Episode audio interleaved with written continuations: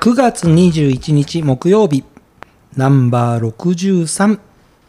姫クリニックプレゼンツ綺麗になるラジオ OK 姫クリニックというわけでですね、えー PRP の話をしだすとどんどんどんどん難しくなっていってしまううんまあ、あの今回 PRP 特集の「丸2ということになるんですけれども、えーそもそも肌ってなんで老化するんですかこれがね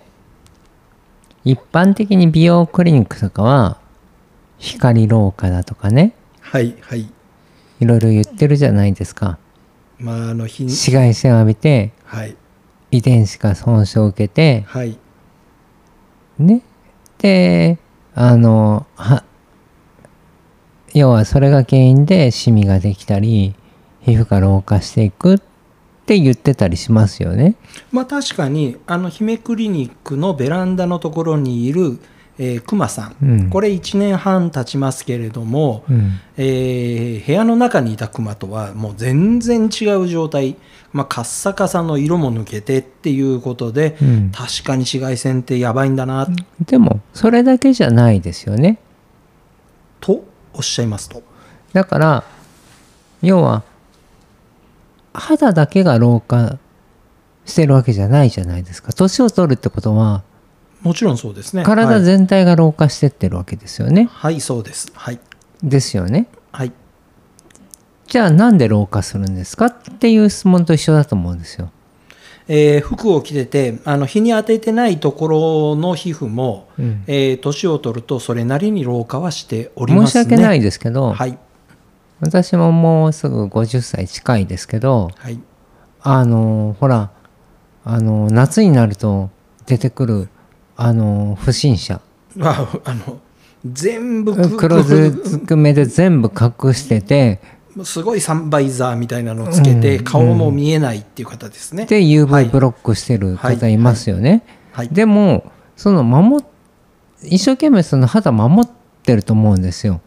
すためにやってると思うんですでもそそですねうれは綺麗でいたいからだと思うんだけど、じゃあその綺麗でいたいならその綺麗になった姿は誰に見せるんですかあれは家の中で見せるんですかね。外を出るときはもうタイザーの状態のように見えますけどね。っていう風になっちゃいますよねはい。綺麗でいるってことは見た目の綺麗ですから誰かから綺麗だねって言われることがすごく嬉しいわけですよはい。うん、だから私はそういうことはしないしてないんですけど申し訳ないんですけど肌は綺麗ですはい。あの、えーとてもとてもそれはあの認めております。あのじゃあ、その、なんで老化をしていくのかっていうのは、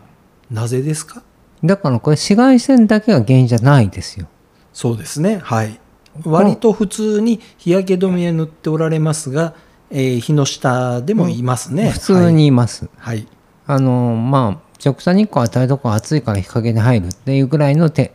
ぐらいではいあの普通にしてますよももくごく普通にあの出歩いてるところで歩いは、てますよね、えーお見かけしております、はそうい、するとじゃあそれだけが原因ではないんですよえーっとそれだけは原因そなれんかだ美け容マニアの人ってもう紫外線紫外線紫外線って言いますけどそれ日焼け止めちゃんと使ってくださいってそれは私も言いますよはいだけどそれだけが肌の老化の原因ではありませんえーっと一番はどう、うん、なんか老化、まあ、結局その年を取れば自然に老化するっていうのは理解してます、だからそれがだからあの前も言ったんですけどその要はタンパクにね糖がくっついてそれが要は酸化されて焦げていくはい HE っていうのがたまると老化しまったそういうものが結そういう HE っていう最終糖化産物っていうんですけどはいそれがたまると老化しますよっていうのはお伝えしてますはい、お聞きいたしました。じゃあそれが何を起こしちゃうから老化をするんですかそうなんですあのいろんなお話を今まで聞いてきたんですけれども全部どれもこれも難しいんです。ねで納得してない多分ねお聞きになられてる方もああなるほどってその場では思うんですよそ。れとあとは年を取るっていうことは、はい、ね、体は当然老化していく肌も老化していくもちろんです。でこれは分かりやすいと思うんです遺伝子も老化するそこでもう分かりにくくなりました。瞬間的に分かりにくくなりました。遺伝子っていうものがうん、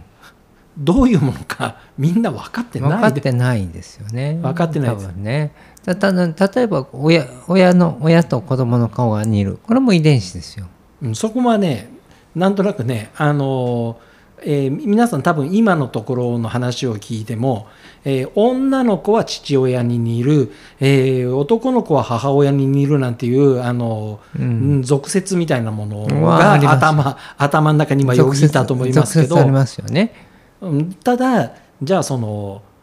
えー私が今その遺伝子あなるほど、えーその遺伝子のおかげで、えーい姫先生のところのうんボンゴちゃんは、えーあの長い胴体と短い足とうん、あの、そういううんお母さんか遺伝子もらそうそう そう生まれてきてだからそういう形になるわけでしょうんなんでそのメリットがあるやらないやら分かんないあの長い耳はなんでついてんのみたいなところは遺伝子ってすごいなと思いましたよ。うん、だだから遺伝子っていうのは体のいろんなことの設計図なわけじゃないはい設計まあまあ簡単に言います体の設計図ですはいで設計図はお、ね、親から声を受け継がれていくわけですよはいじゃあその受け継がれた新しい設計図がはい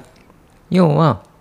その設計図をもとに体を毎回毎回新しい細胞を作っていってはいで生きてるわけですよはでい細胞が入れ替わっていくわけです、はい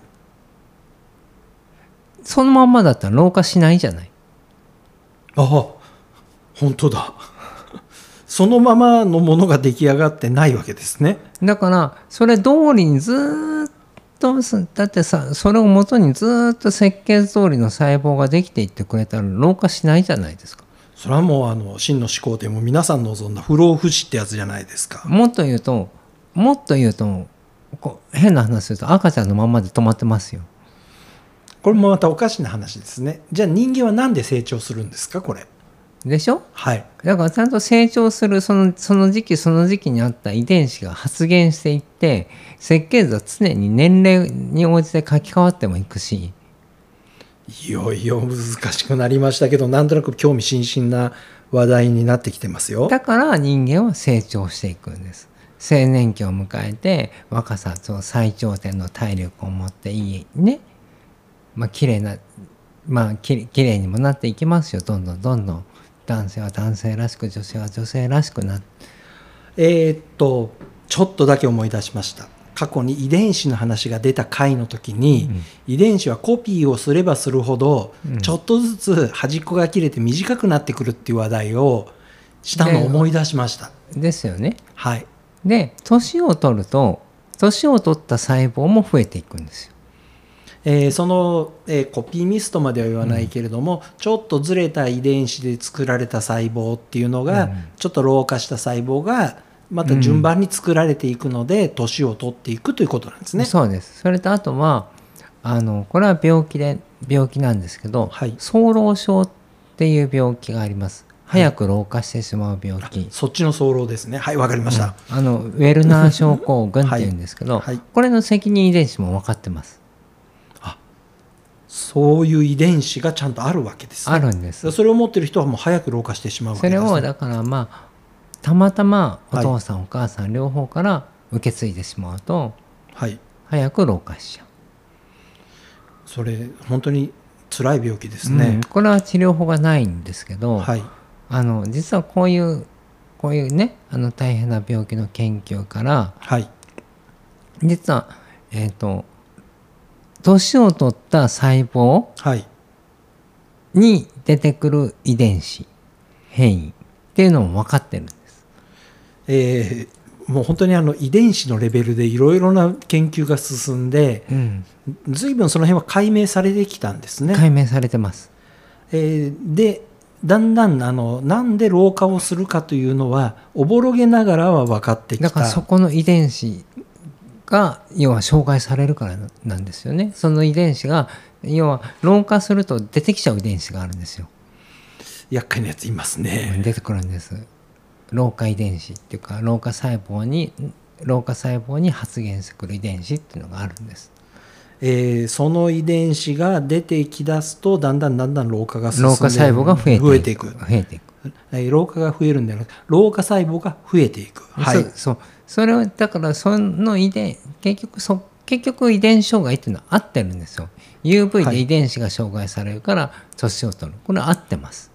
じゃあ、えー、とそんな短いスパンで要は日に当たったから肌が、えー水分を失ってカサカサしてきたとは全然違うレベルのところでそうそうそうそう老化というのは進行しているってことなんですそうねだ。からこれも合ってるんだけどじゃあどの遺伝子がはい障害されるんですかっていうのも分かってます、代表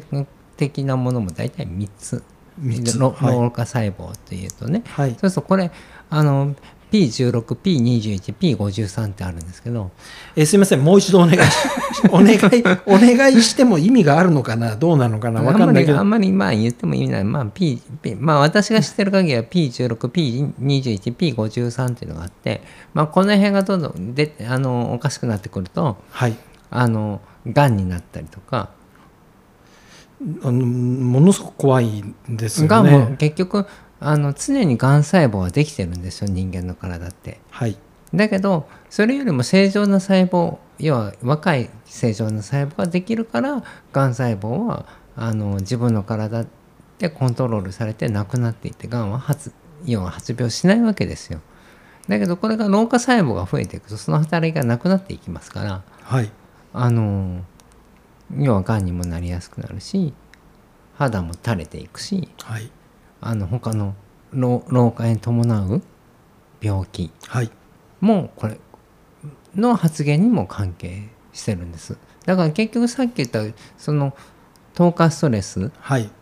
の最終透過産物っていうのもこの辺の多分遺伝子の障害を起この原因になってるから悪いことをしてるんですよ。すんごくよく分かったようなもう全然分かってないなって自分で思ったのがえ糖化産物ができる理由がまず日に当たるだとかいろいろなことがあるんだけれども、えーあとは食生活の中でも起きますよねこれはねストレスもそうだし、ストレス食生活、えー紫外う線、ん、まあ、いろんなものがとにかく、まあ、生きてる限りはいろいろなものに侵されてきて、だんだんだんだんそういうのが溜まって糖化産物が出来上がって、老化が進むっていうことでいいんですかうん、まあでもまあいろんなねうんうん原因でその糖化糖化が進んで糖化産物が増えていくんですけど食生活の中で一番怖いのはアルデヒドアタックって言われてます。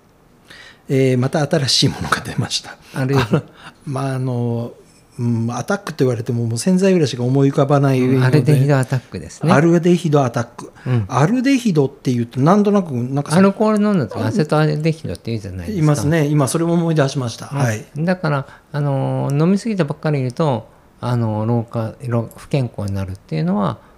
まあ、老化が進むからっていうのも分かりやすいですよね。すいませんさらに分かんなくなったのは、えー姫先生が飲みすぎてると老化するっていうのと、えー姫先生が今の肌を保ってるっていうところがあまりに一致しなかったんでこれはあのだからその代謝酵素の強さにもよります。あわかりましたすいませんあの今日ですね PRP 以 PRP 以外ご PRP の話でありさらに肌の PRP 以外の肌がなんで老化するかそうそうの話だったにもかかわらず面白い話しすぎて、えー本来行かなきゃいけなかったところに一歩もたどり着けずに、えーうん糖化産そう物ねのところで、えーとにかく、まあ、悶々としてしまいましたそのうでそれがなんで悪いのかっていうことね。そうですねでじゃあそれはまた明日になっちゃいます。